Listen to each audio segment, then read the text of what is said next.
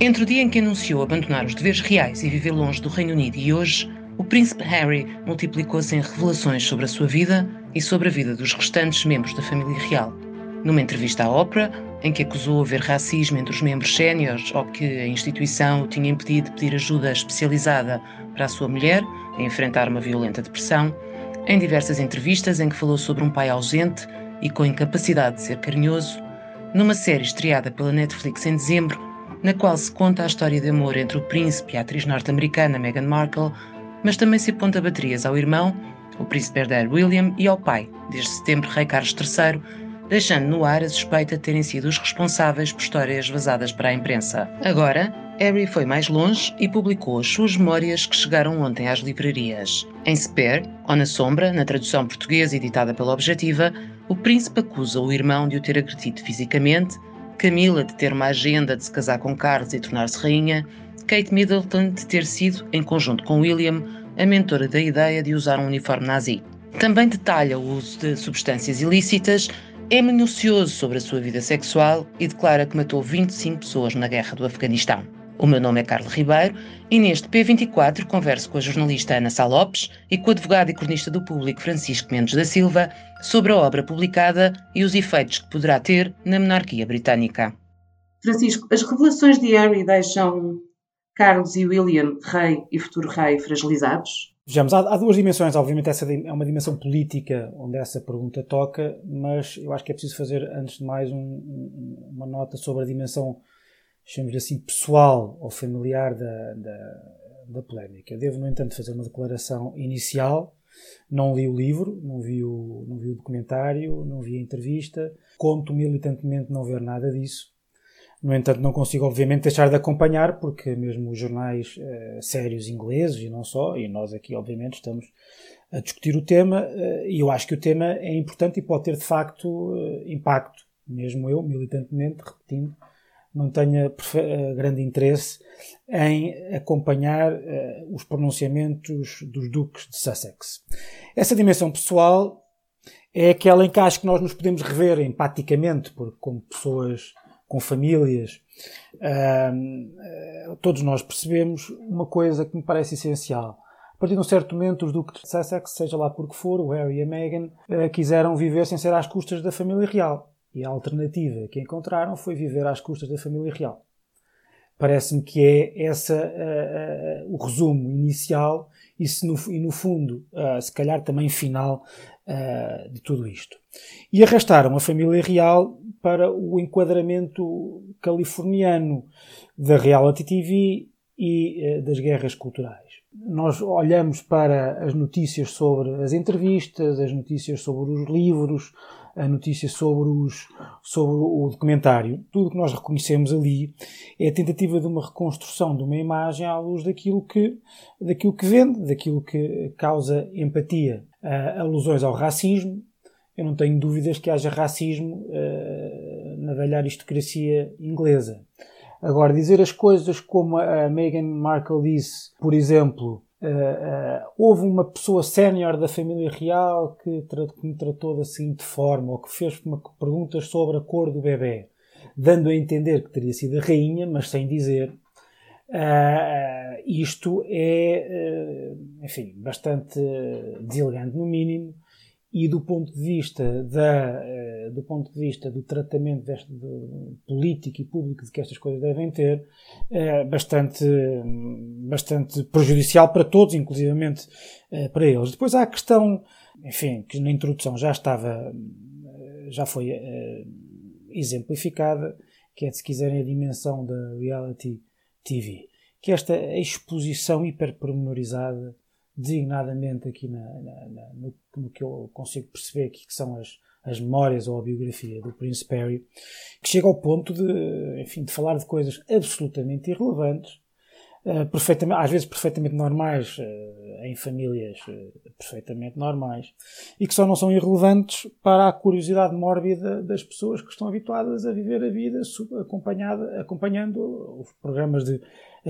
de reality TV. Há um, há um artigo, eu acho que ele se vai arrepender, há um artigo este fim de semana que eu e a Ana partilhámos um com o outro e, e que falámos que é da filha do Ronald Reagan no New York Times, em que ela fala sobre o poder do silêncio conta a sua própria história, porque ela fez uma biografia, ou fez uma autobiografia, falando mal dos pais, ou falando mal do pai no seu tempo, e ela conta como hoje vive, de certa forma, pacificada, porque conseguiu não só arrepender-se, como pedir desculpa ao pai, quando o pai ainda tinha capacidade de perceber uh, as desculpas que ela, uh, que ela estava a pedir. Agora, sobre a dimensão política, mesmo para, para tentar ajustar à baliza da pergunta, uh, vamos lá ver uma coisa. Eu acho que há, eu acho que há um, acho obviamente que isto causa um, um dano.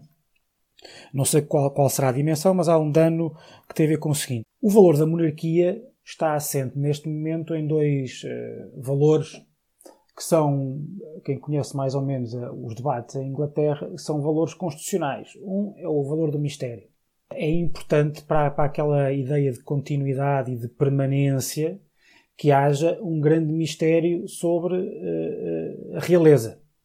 Uh, Isabel II conseguiu isso de forma absolutamente exímia e nós hoje conseguimos, por, por, por, contraste, perceber o quão impressionante foi a capacidade no mundo hipermediatizado da reality TV, da, das redes sociais, nós não percebemos, nós não conhecemos quase nada do que pensava eh, a rainha de Inglaterra. E a segunda, a segunda noção tem a ver com, com isto. O rei Carlos tentou, e parece-me que ele vai tentar fazê-lo, fazer uma coisa que é aquilo que as, as, as monarquias nórdicas já tentaram e estão a conseguir muito melhor do que, do que a inglesa.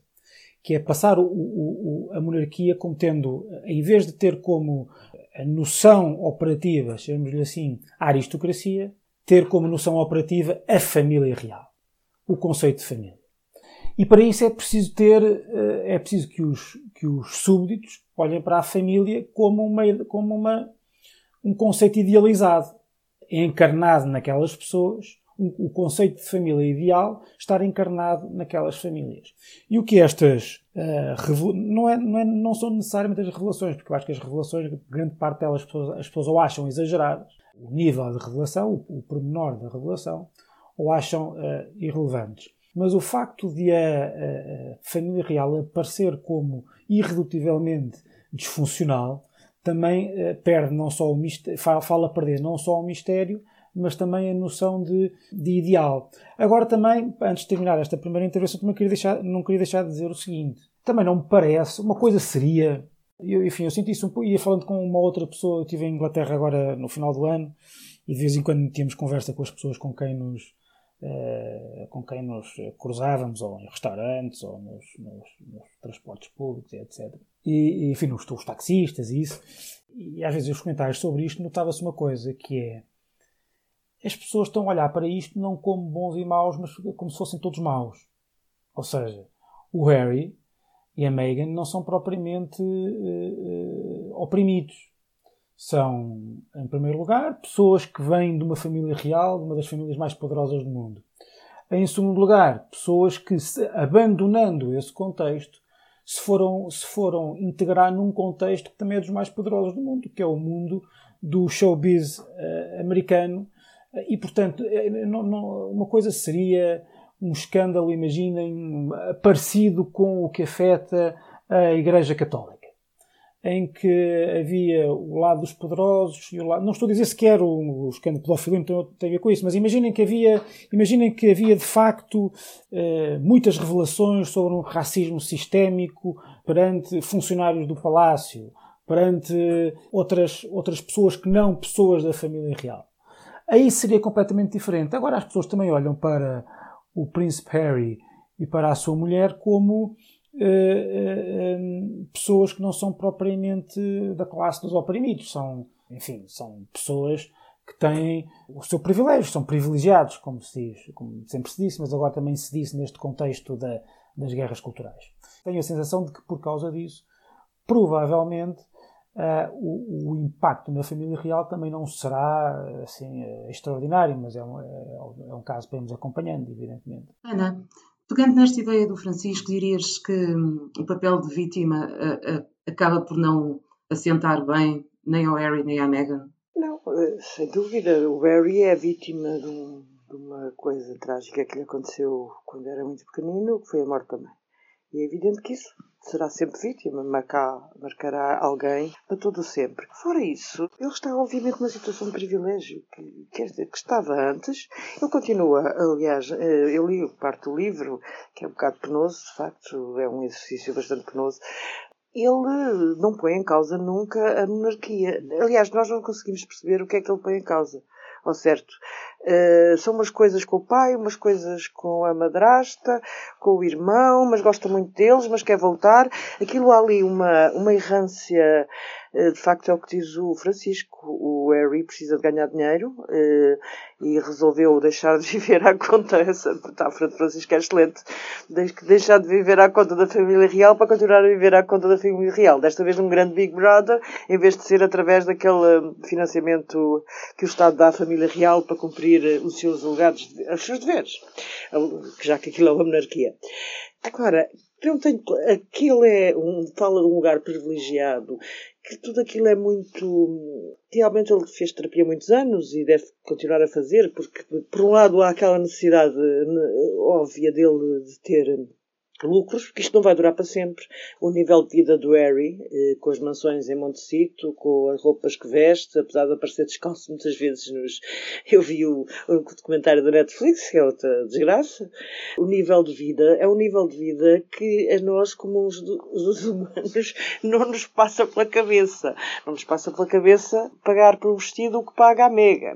Estamos a falar de um showbiz, não estamos a falar de dois desgraçadinhos que foram muito maltratados dentro da família real que não soube olhar para os seus problemas psicológicos. Eu não sei se qualquer família. Acho que a Megan já era crescidinha para arranjar um psiquiatra se precisasse. E sendo uma mulher, como ela gosta de se apresentar, muito determinada, não estou a ver como é que essas coisas, como é que uma mulher determinada e adulta eh, não. não, não isso parece-me tudo eh, um bocadinho absurdo naquele casal, confesso. Acho que o, o Harry eh, o Harry conta aquela.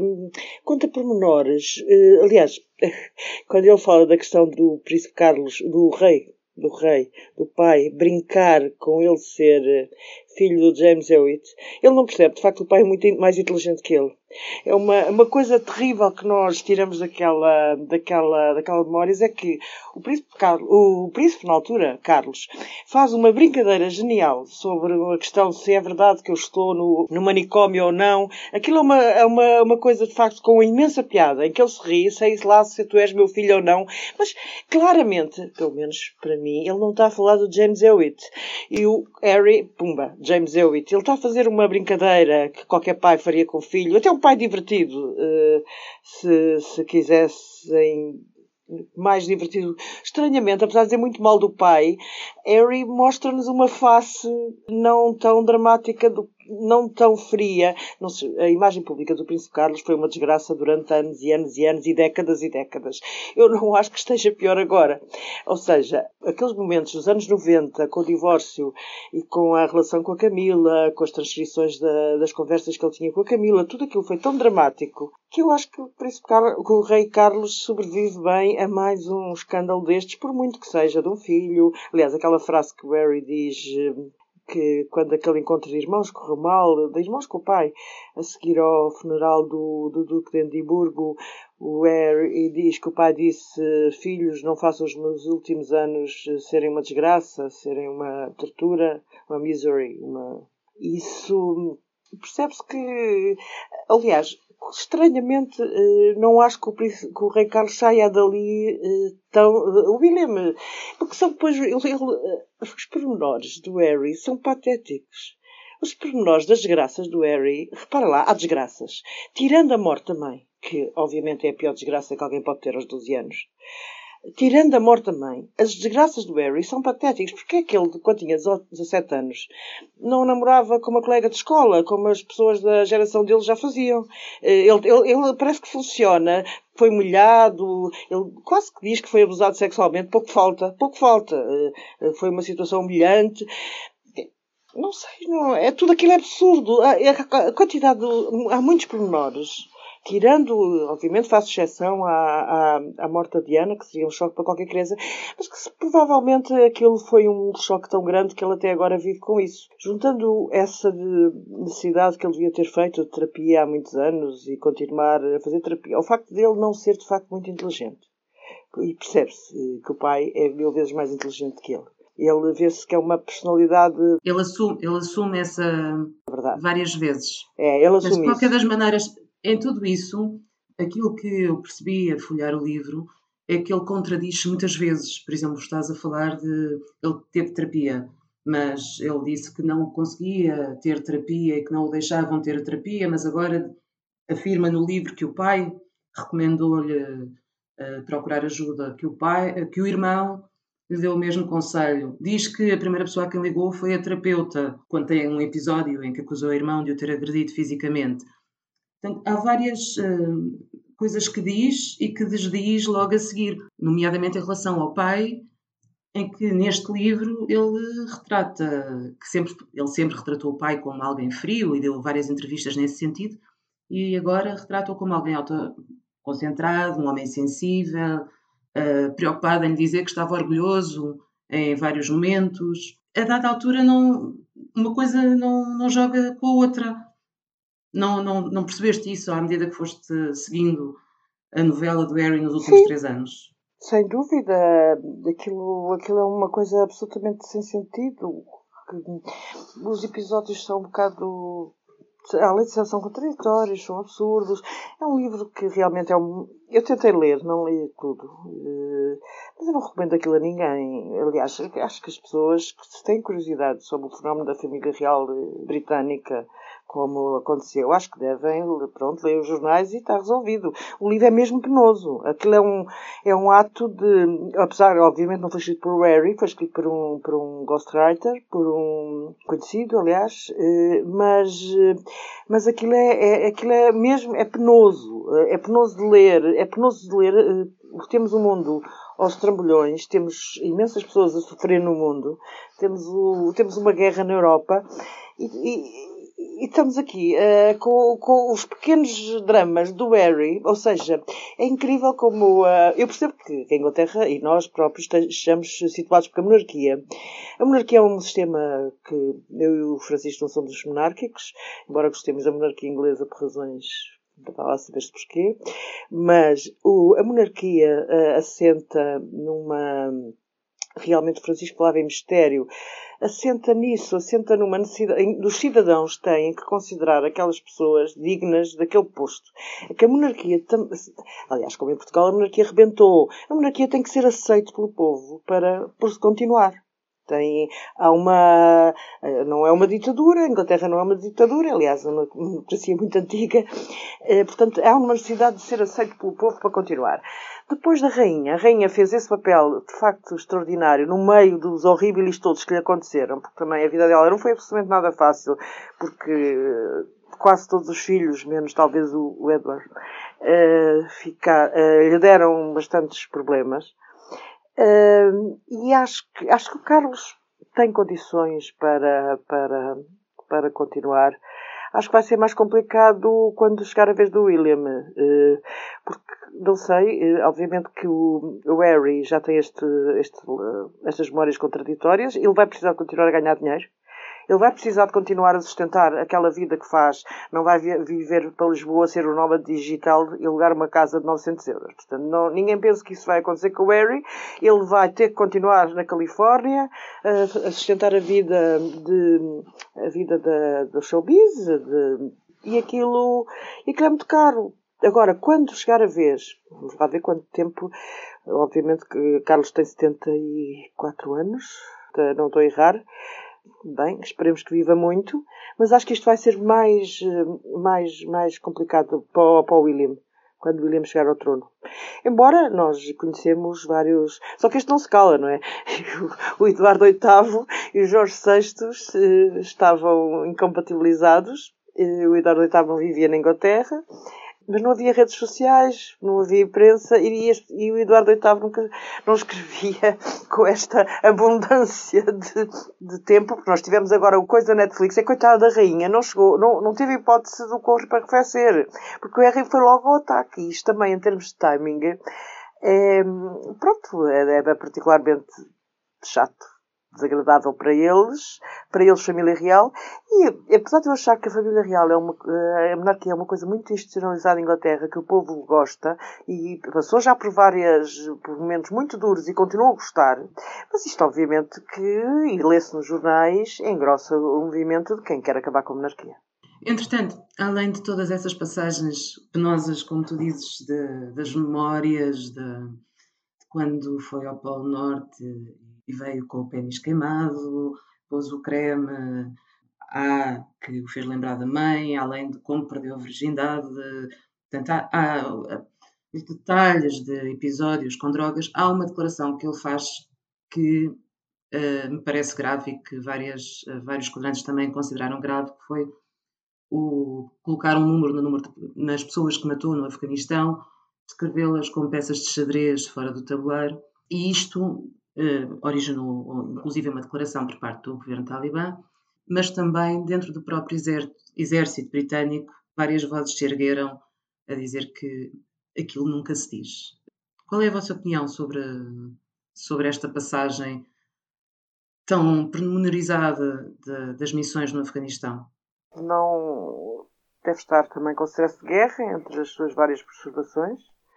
Não tenho grandes comentários a fazer sobre isso. Acho que. Eu, eu, eu, eu, já agora, eu acho que essa, essa é particularmente grave e é tão grave que eu acho que é daquele tipo de revelações ou do tipo de coisas que ele diz que pode virar muita gente contra ele, muito mais do que aquelas que, que ele quer regimentar para o seu lado porque é evidente, uh, quer dizer, se há ainda, eu acho que a monarquia ainda é bastante respeitada em Inglaterra, fazendo um parênteses, aliás, devo dizer, Ana, eu, eu sou se inglês, era monárquico, sou português, sou republicano, acho que dois regimes funcionam, têm, têm provado, como se diz agora, num lado e no outro, mas se há, uh, se há instituição que é bastante respeitada no, no Reino Unido, é o Exército, são as Forças Armadas. Harry ainda tinha esse respeito de quem fez parte das, uh, do exército pois, e esteve na linha pois, da frente. Porque ao contrário de outros lá, até mas, aqui. Sim, uh, eu acho que ele era bastante beneficiado pela boa imagem que tem, pelo prestígio que têm as Forças Armadas. Agora ele parece uma espécie de traidor a, a, essa, a esse recato típico de quem fez a guerra uh, em nome do Reino Unido a dizer essa coisa que é, para além de, para além de um erro que não pode ser tipicamente cometido por um ex-militar, é além de mais uma, uma, uma deselegância enorme. Mas eu acho que isto tem que ser tudo isto, aliás, como aquilo que vocês estavam há pouco a falar sobre a errância contraditória das memórias e tudo aquilo que ele diz, eu acho que isto tem que ser desvalorizado da seguinte forma: que o Príncipe Harry está. Uh, o, o, o que ele escreveu, o que ele diz, é aquilo que resulta do movimento editorial típico nestas coisas. Quer dizer, ele senta-se com os editores, com o eventual, uh, com mais que um ghostwriters, e diz o que é que, o que, é que há aí, põe para cima da mesa tudo que histórias graves, historietas, tudo que possa ter interesse mais uh, macabro, menos macabro, mais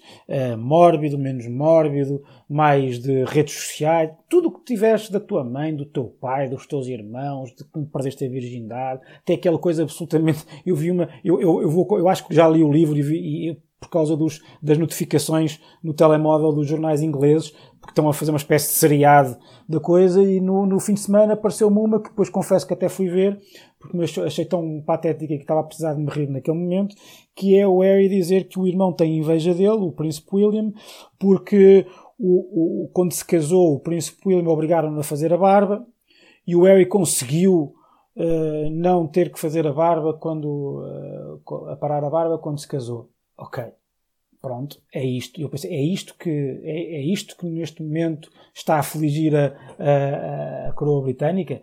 Uh, e portanto, eu acho que, muito sinceramente, grande parte das coisas são ditas e é por isso que as memórias devem ser bastante contraditórias, porque ele quer dizer tudo e o seu contrário. Quer, ao mesmo tempo, vender com, com os pornós cabrosos, por outro lado, quer parecer a pessoa magnânima que quer perdoar e quer regressar às boas graças da família real. E tudo isto é uma amálgama que não faz, evidentemente, sentido, porque não há ali uma tese. Qual é que é a tese que ele tem ali? Nenhuma. É, a não ser que foi, enfim, foi um, foi um, um, é um oprimido, tem vários problemas por causa dos seus traumas. E eu acho que, como, como Ana, obviamente, eu não ponho de parte que ele tenha, uh, enfim, desequilíbrios graves por causa daquilo que lhe aconteceu quando tinha 12 anos. É evidente. É evidente que o, que, ou que o esteve durante algum tempo. Mas, muito sinceramente, eu acho que ele não é dono e senhor da sua situação neste momento. E não sou, e, e ao contrário daqueles que dizem, também se calhar com alguma misoginia, que é a Meghan Markle que o comanda, eu acho que é mais um sistema do showbiz que viu ali uma, eh, eh, uma, uma, uma forma de jorrar dinheiro, uma fonte de onde jorrar dinheiro, e está a tentar ao máximo possível, enquanto aquilo dá, a extrair dali uh, dividendos.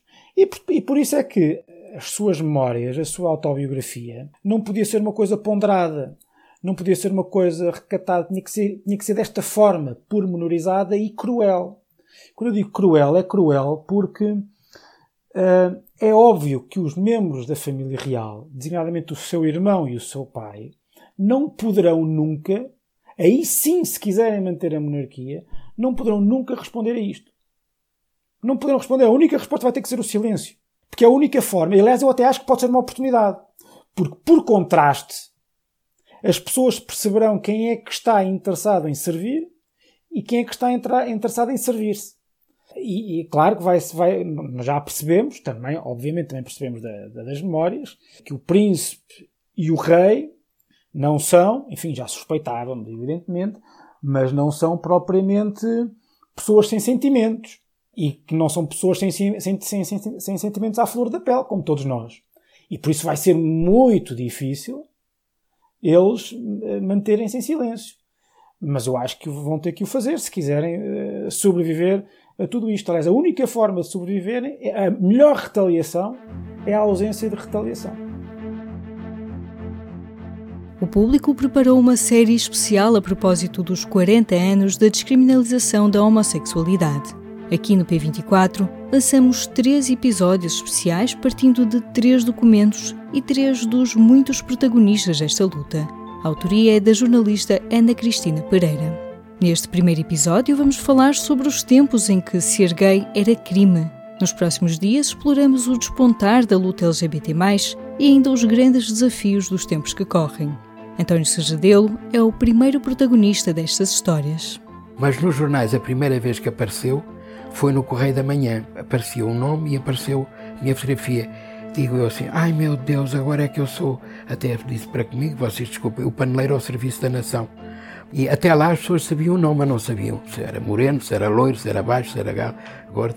Apareceu a minha cara e eu digo agora é que estou lixado. Vêm-me na rua e apontam-me. E aliás foi isso que aconteceu. É para ouvir já nesta quarta-feira, depois das 10 da manhã, aqui no feed do P24. Eu sou o Ruben Martins, este episódio conta com a edição da Ana Zayara e a participação da Carla B. Ribeiro, da Ana Salopes e do Francisco Mendes da Silva. Até amanhã.